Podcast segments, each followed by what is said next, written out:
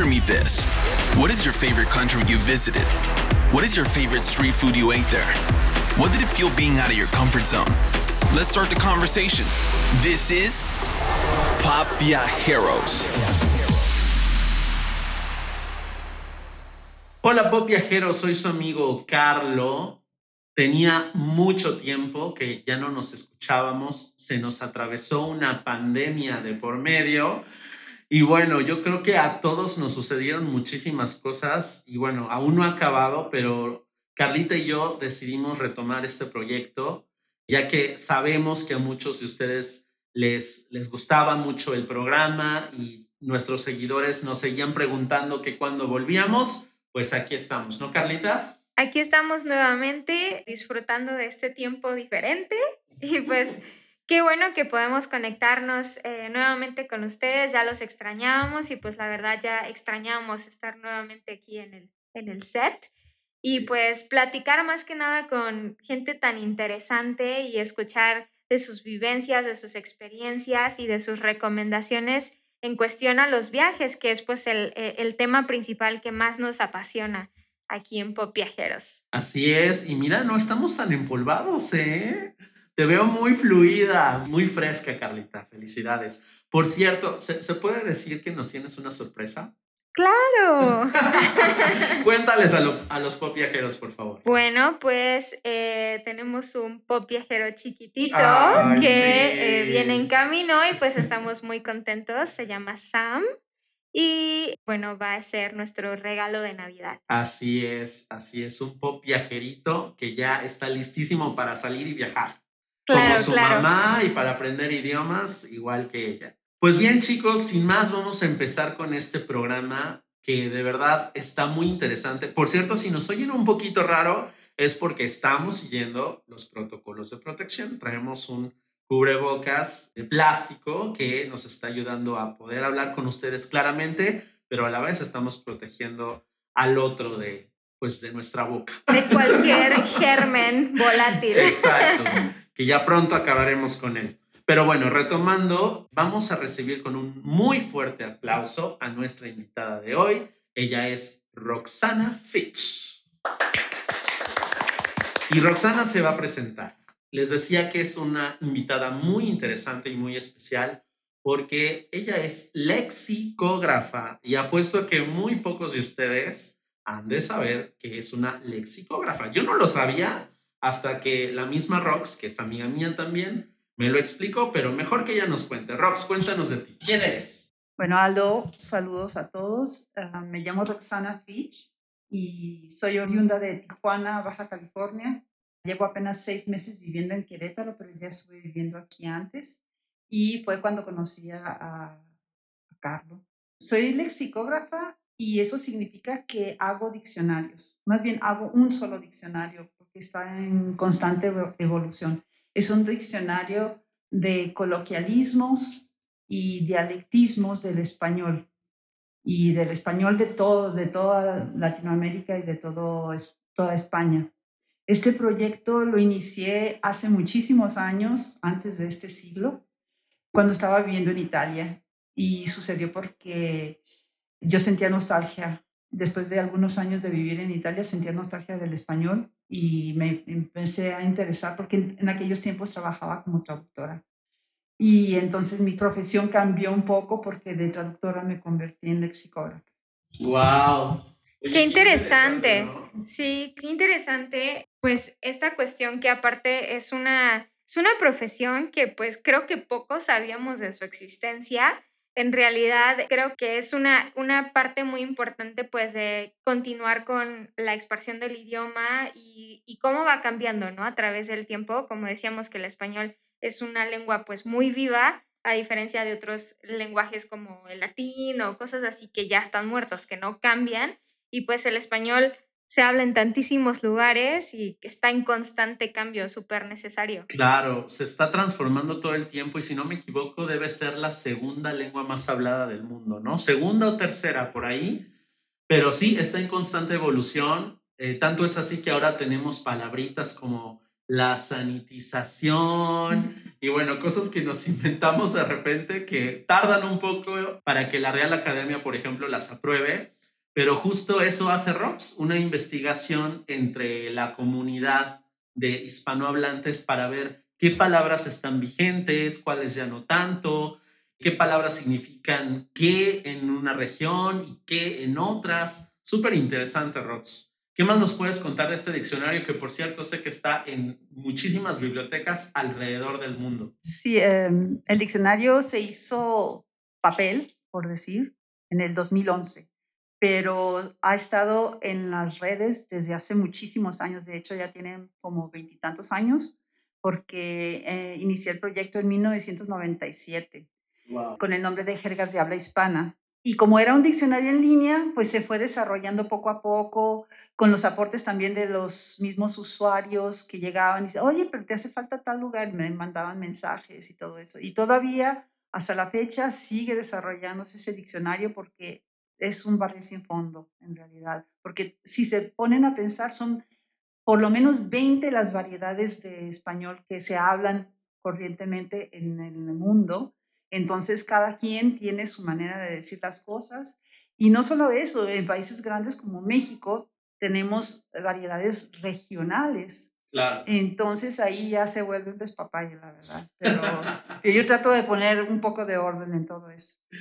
Sí, es, es importante porque, por ejemplo, la palabra que acaba de usar Rox, despapalle, no cualquiera sabe este, el significado de esa palabra. A lo mejor dentro de, del mismo territorio mexicano habrá personas que la desconozcan. Y es que a mí me ha pasado, por ejemplo, yo uso muchas palabras tanto del DF, porque soy oriundo, de allá, bueno, Ciudad de México, como de Chihuahua, por, por, mi pareja. Y entonces de repente he aprendido unas palabras que cuando yo las uso en, en mi vida cotidiana, la gente se me queda viendo como, ¿de dónde sacaste esa palabra? ¿No?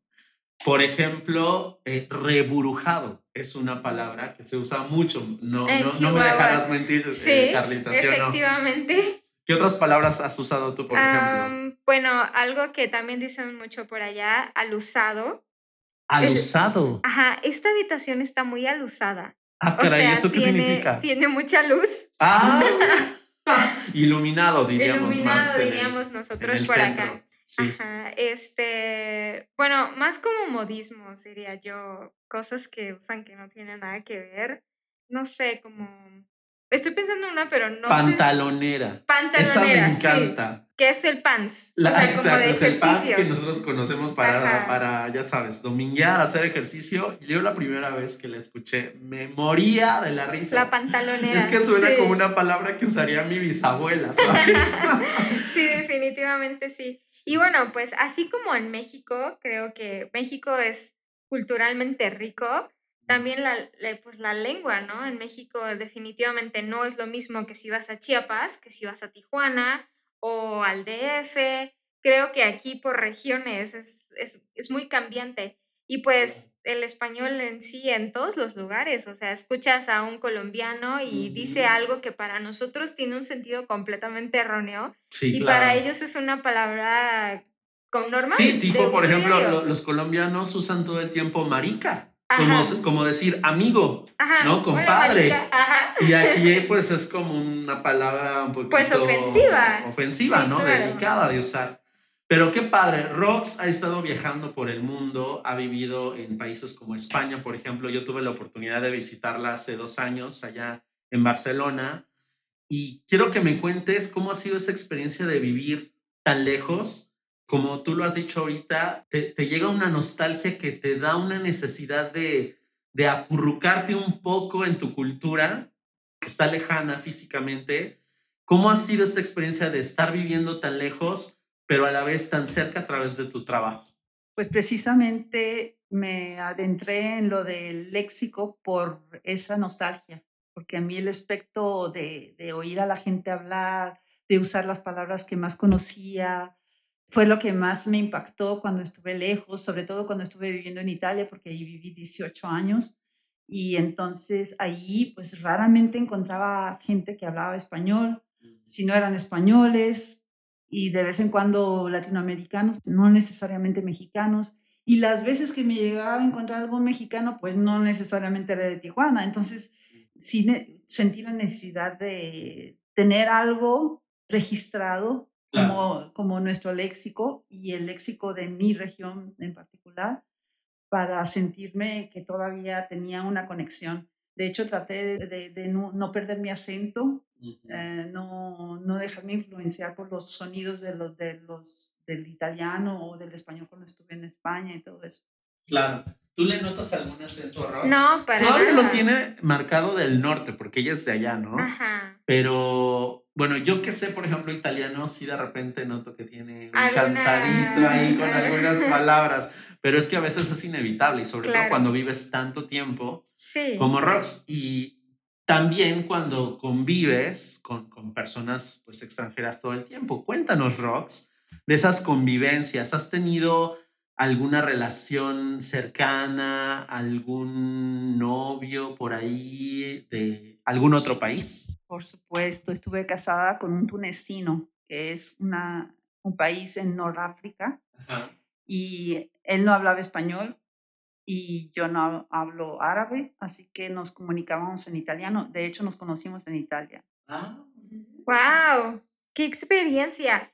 Que, uh, platícanos un poquito de esta, o sea, eh, siempre hemos pensado, Carlos y yo, que estas relaciones o matrimonios entre culturas siempre son una cuestión súper rica, o sea, en cuestión de que saber cómo lidian con este culture shock que pues vas a tener en tu propia casa, ¿no? Siento que cuando vamos a otro país, pues está ahí y lo vives y todo, pero cuando pues te casas con una persona de otra cultura, pues te tienes que adaptar a todos los aspectos de su cultura, de quién es.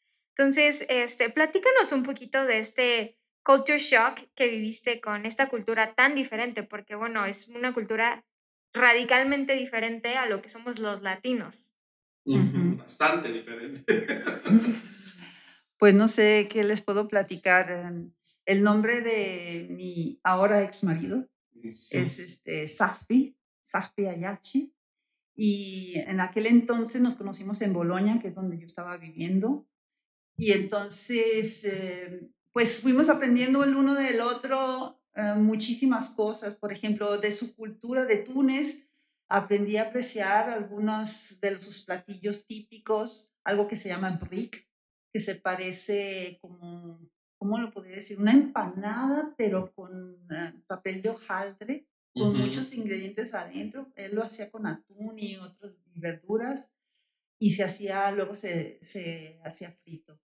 Y luego, por ejemplo, la harissa, que es una salsa tunecina típica africana, que es muy, muy picante, muy buena para nuestros paladares mexicanos que entonces, eh, sí, cosas de comer eh, aprendí algunas palabras de árabe porque a veces cuando su familia hablaba por teléfono a la casa, yo respondía y sabía decirles lo clásico, ¿no? Dos, tres babosadas ¿Qué, ahí. ¿qué, palabras recuerdas todavía de árabe?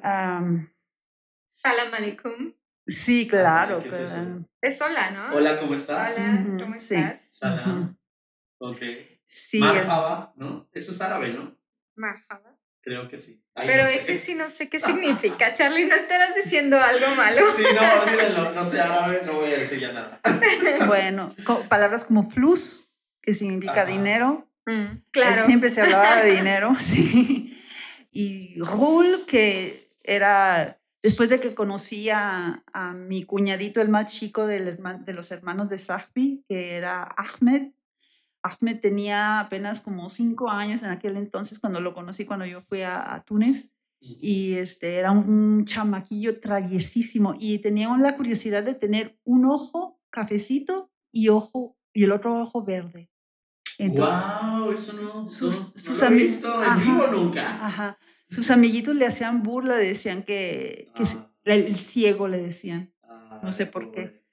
Pero a él no le importaba, era al contrario, ¿no? Yo creo que las chicas ahora han de andar tras, tras él, ¿no? Es algo, una combinación bastante interesante. Sí, sí, bastante exótico y muy bonito el niño, ¿eh? Precioso. Pero sí, sí, cosas, eh, yo ya no lo llamaba Ahmed, la llamaba Rul, que significa travieso. Y otras palabritas y cosas así. Y pues claro, las costumbres de, de este, dejó muchas de sus costumbres de, de Túnez en Túnez, porque cuando estuvo viviendo en Italia no era muy asiduo a la mezquita ni cosas así. Y, este, entonces era muy relajado, no era muy estricto en ese sentido. Es, justo lo que te iba a preguntar, Rox. Este, me imagino que pues visitaste eh, pues, a sus familiares, su casa, su país. ¿Cómo fue ese encuentro ya con, con la familia que, que, ya es un poco más natural y menos posada? Porque en una relación siempre pues damos una cara, ¿no? Pero ya cuando está la familia detrás, pues ya somos como somos, ¿no? ¿Llevaste, por ejemplo, alguna burka? ¿Cómo fue esa primera experiencia cuando llegaste al país de tu ex marido ahora? Platícanos un poquito este, de ese viaje que tengo entendido que fue un viaje muy interesante. Sí, sí, sí, por favor. Bastante singular, bastante. Porque resulta que íbamos viajando desde Bolonia, donde vivíamos los dos, hacia la costa, a, a Génova, donde íbamos a agarrar el transbordador para viajar a Túnez. Y entonces íbamos en carro, íbamos en mi carro, un carrito viejito Fiat, que se, yo llamaba Sonsa, la Sonsa, porque estaba bien feo el carro, pero era... Eh, y lo llenamos de, de, muchas cosas que quería Sahbi llevar a su pueblo para o regalarle a su familia, que era de pocos recursos, o vender allá. Entonces había eh, una lavadora, dos televisiones, no me acuerdo si llevamos un refrigerador mini o algo así, pero él estaba, el carro estaba empacado como una pirámide, estaba súper altísimo encima de, de, la cabina del carro. Sí. Y entonces em, el viaje en sí fue memorable porque yo me acuerdo que llegamos a un trecho del camino donde había como montañas o cerros muy altos y teníamos que pasar, el camino serpenteaba por todas esas laderas, pero cuando llegábamos a un cierto punto, de repente el viento nos, nos, encontraba y sentíamos así como se ladeaba el carro, dijo, ¡Ah! vamos a caer en el precipicio aquí, no, no sé si vamos a sobrevivir, se sintió bien feo. Y luego con todo el peso. claro. Exacto, sí, era, como... Bueno, esos viajes así en carretera, en, estos como laderas, son bien, son bien feos, particularmente en la Sierra de Chihuahua. Hay una, pues sí, una carretera que tienes que cruzar para llegar al otro lado, a cruzar a Estados Unidos y y, sí, o sea, y gente experimentada rebasando trailers y todo, y tú por acá colgado así, porque no, aquí me voy a morir. Sí, algo así me imagino la experiencia. ¿Y luego, Rox? Luego llegamos a Génova y ya este, entramos con, el, con todo el carro en el barco y todo eso. Lo que yo no sabía era qué tanto iba a durar el viaje. En realidad era de 24 horas, se tardó de cruzar el, el mar Mediterráneo para llegar a África. Y, y no, no había camas, no había nada, todo el mundo dormido o en el piso directamente o en los asientos que había ahí disponibles. Nosotros queríamos irnos al carro y, y acostarnos ahí, pero no nos dejaban, no tenían esa parte de todos los automóviles estaban cerrados. Entonces no nos dejaban. No dormimos muy bien entonces, entonces pero bueno, y después ya cuando finalmente llegamos al día siguiente, en la mañana, al puerto de Túnez, el gran descubrimiento para mí fue que yo necesitaba visa. Yo no sabía. ya tenía como cinco años viviendo en Italia y pues en Europa no necesitas visa para ir de un país a otro, no había ningún problema. Y no se me ocurrió preguntar ni siquiera de que, que si necesitaba visa. Sí. Me dijo, no, no, no, usted no puede no puede quedarse en, en Túnez, no tiene su visa, lo vamos a devolver en el próximo transbordador. Yo no, ¿cómo, ¿Cómo crees? Entonces, al final, uh, los convenció que íbamos a, a, Túnez porque íbamos a tener nuestra fiesta de compromiso ahí, que no sé qué, que nos ah. íbamos a casar, bla, bla. Y que ahí mismo en, en Túnez íbamos a hacer el trámite para que nos dieran una visa temporal, ¿no? Por las, dos, las dos semanas que me iba a quedar ahí.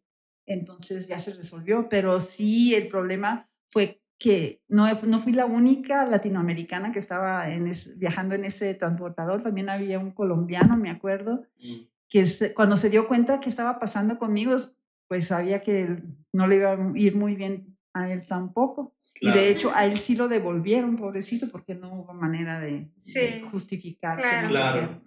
Sí, bueno, moraleja, hay que siempre estar preparados de qué es lo que nos van a pedir para entrar a un, a un país extranjero. Y bueno, platícanos un poquito de cuando llegaste a la casa de, de este chico y, y, cómo fue la experiencia de, pues ahora sí que a veces cuando viajamos, pues no convivimos como con los locales, con una familia, no entramos como a su intimidad, por así decirlo, ¿no? Casi siempre es como por encimita, nos ven como turistas y así, pero ¿cómo fue la experiencia de entrar como, pues, en su casa? Y la comida, por favor, háblanos de la comida. bueno, déjenme platicarles cómo fue eh, la experiencia de llegar a esa casa. Como ya había mencionado, la familia de Sahbi no, no era de altos recursos, tenían, era una casita chiquita. Estaba hecha en manera tradicional con un patio en el centro y alrededor estaban todos los cuartos. Entonces, me recibió la familia, todo muy bien, la señora lindísima. Ella nada más hablaba árabe, entonces no podía comunicarnos mucho, entonces más bien con ella me comunicaba más en señas.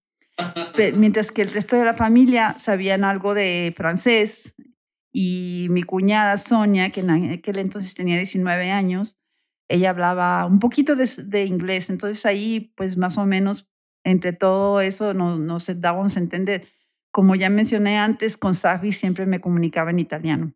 Entonces, estuvo interesante, eh, casi siempre podía hablar con ellos directamente, excepto la mamá, como les digo, solamente hablaba árabe. Pero sí aprendí un poco de más palabras de árabe cuando estuve allá, naturalmente, porque muchas veces estaba sola con la señora o algo, y entonces me enseñó a hacer jariza. No me acuerdo cómo se hacía porque es algo complicado, pero está... ¿Qué es jariza? Jariza es esa salsa picante que mencioné antes, que ah. es típica de Túnez. Ah, La cosa más curiosa que, que noté en esa casa es que no había baño. Sí había baño en el sentido de excusado y todo eso, pero el lugar donde bañarse en realidad no había. Una ducha como tal, ¿no? No había ni nada. Entonces, lo que hacían era que en todos los barrios como ese había un hamem, que es un baño turco, baño estilo turco, ¿no? Que tiene mucho vapor y también tienen agua y todo eso, pero es, son baños públicos. Entonces, en ese barrio, que era un barrio pobre, había un hamem solamente y hacía los turnos para hombres y para mujeres. O sea, en la mañana se abría para los hombres, y luego alternaba a las mujeres en la tarde y así iban cambiando, ¿no? Para que todos tuvieran oportunidad de, ir a bañarse. Entonces, la primera vez que quisiera bañarme, pues fui con mi suegra y con mi cuñada. Y, este, y fue interesante porque yo no me imaginaba, era como un enorme pabellón con algunas separaciones, pero no había puertas ni nada.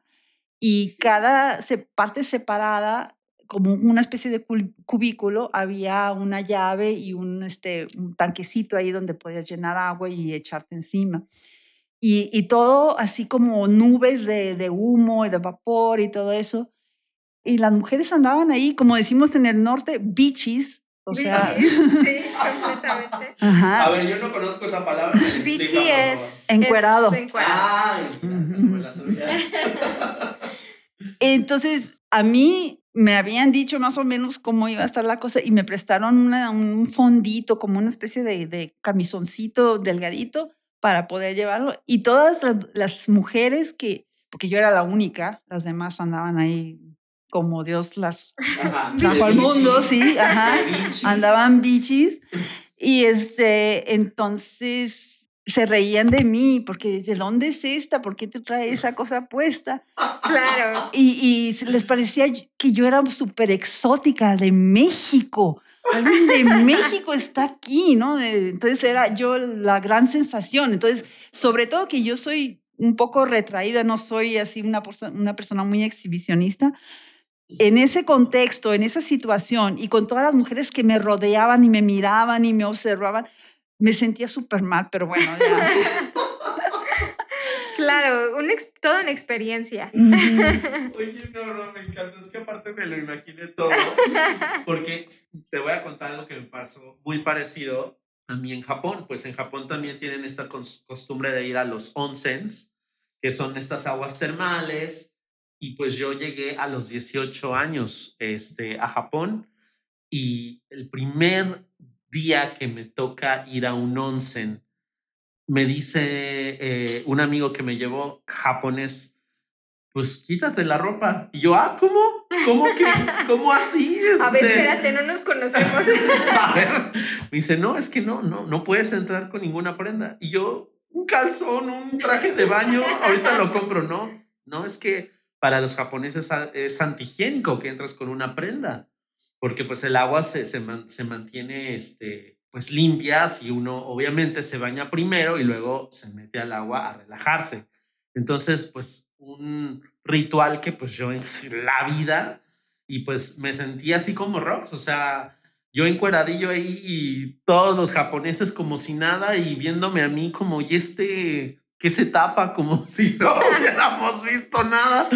Ay, no, pero sí, es muy interesante y muy enriquecedor este viajar y, llevarnos estas experiencias que, que, pues nos cambian la vida, ¿no? La, la perspectiva de las cosas desde un ángulo que jamás te hubieras imaginado ver. Claro.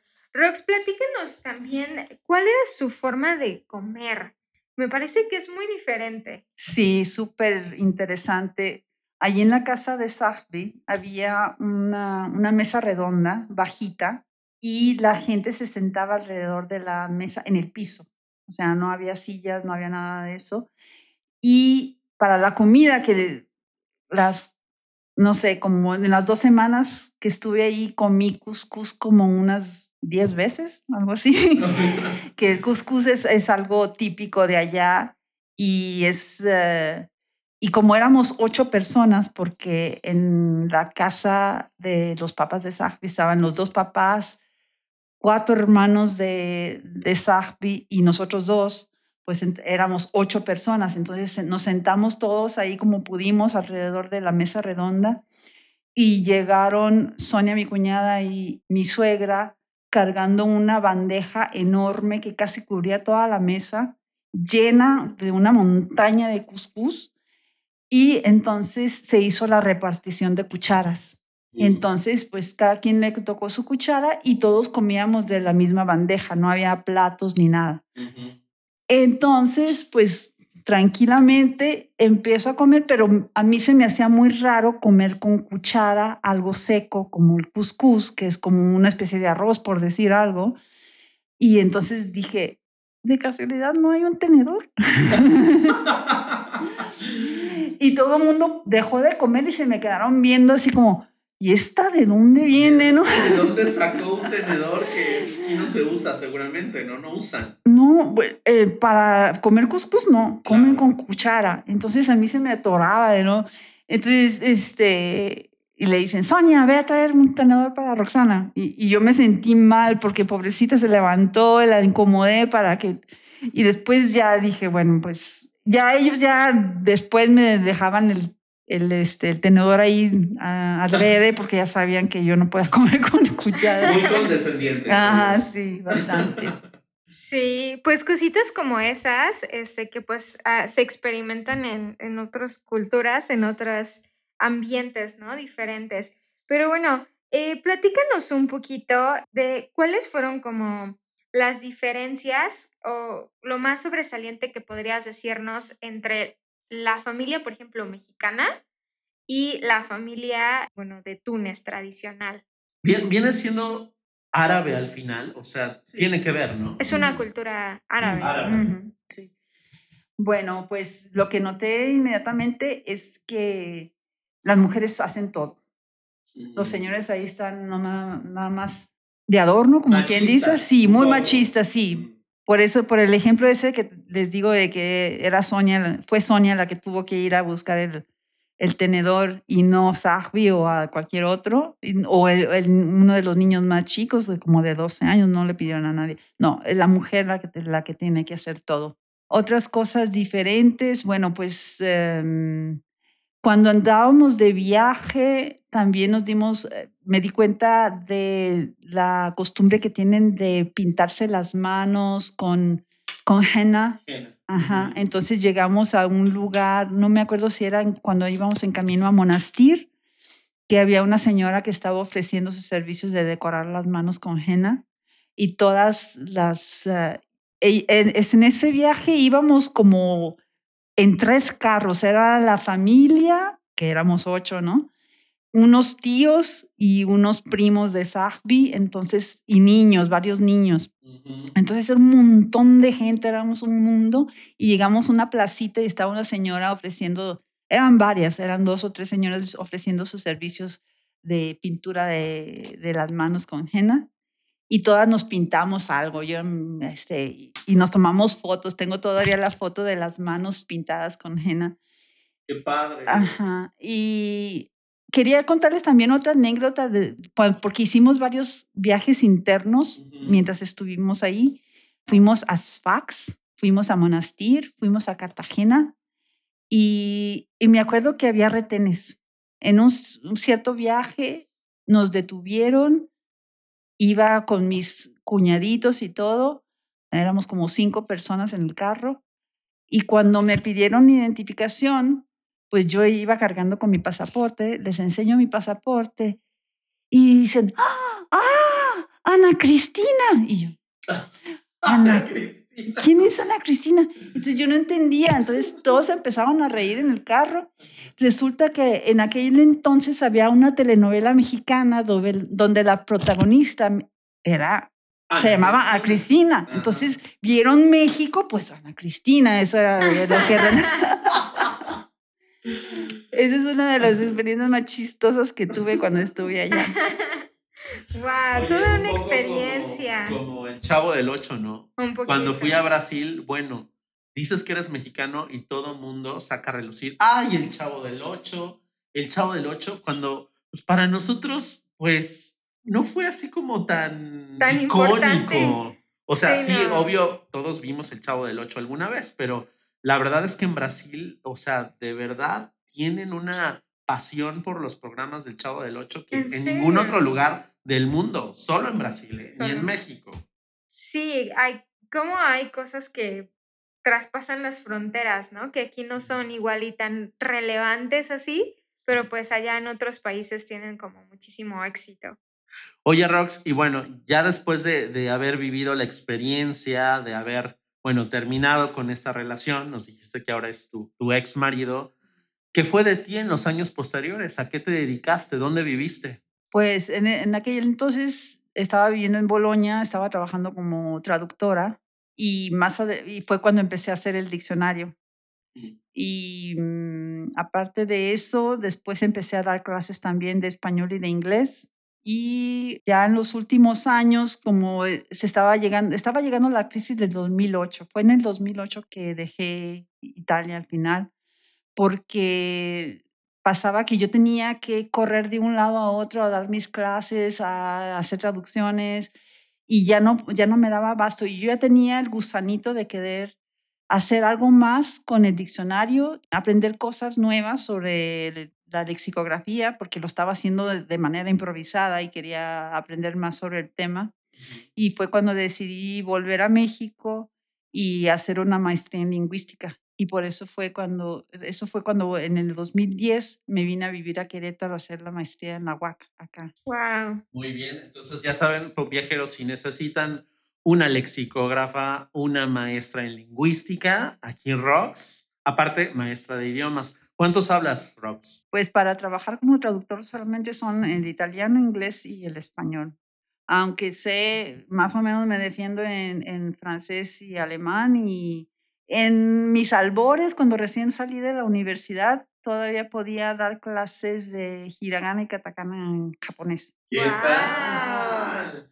Oye, qué bueno que lo, que lo sacaste a relucir. Por cierto, Pop Viajeros, no se pierdan nuestro próximo programa, eh, porque vamos a hablar de Japón. ¿Verdad, Carlita? Uh, sí, Japón. Oye, pues qué padre, Rox. Ya casi se nos acaba el tiempo, pero cuéntanos, por favor, cuáles son tus planes de hoy en adelante. ¿Cómo, cómo es que piensas impulsar pues tu trabajo para que sea mejor difundido? Cuéntanos también un poco de esta página que tienes en Facebook, este grupo donde se discute un poco pues el tema de, de las palabras para que también te siga la gente que nos está escuchando y pues pueda enriquecer su vocabulario, ¿verdad?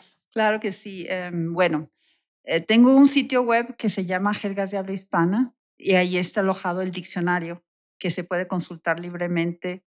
Además que tengo curiosidades como canciones en jerga, está ahí la canción de la, mm, este, la Chilanga Banda, toda desglosada con las definiciones de las palabras para que la gente que no la conoce pues sepa qué significa lo que está diciendo y todo eso. Entonces está eso y actualmente lo que estoy haciendo estoy renovando ese sitio web porque desde el 2006 más o menos no le he hecho ningún cambio y estéticamente se ve horrible ya necesita una buena... Este, de gato. Ajá, exacto, zarpazo de tigre más bien. y entonces estoy haciendo eso, además de que como no, he hecho, no había hecho ningún cambio, pues ahora que ya te, soy doctora en lingüística, por fin, pues he aprendido muchísimo en la maestría en la, y en, la, en el doctorado y entonces todas esas cosas que aprendí las estoy tratando de implementar en el diccionario, adaptar y hacer cambios.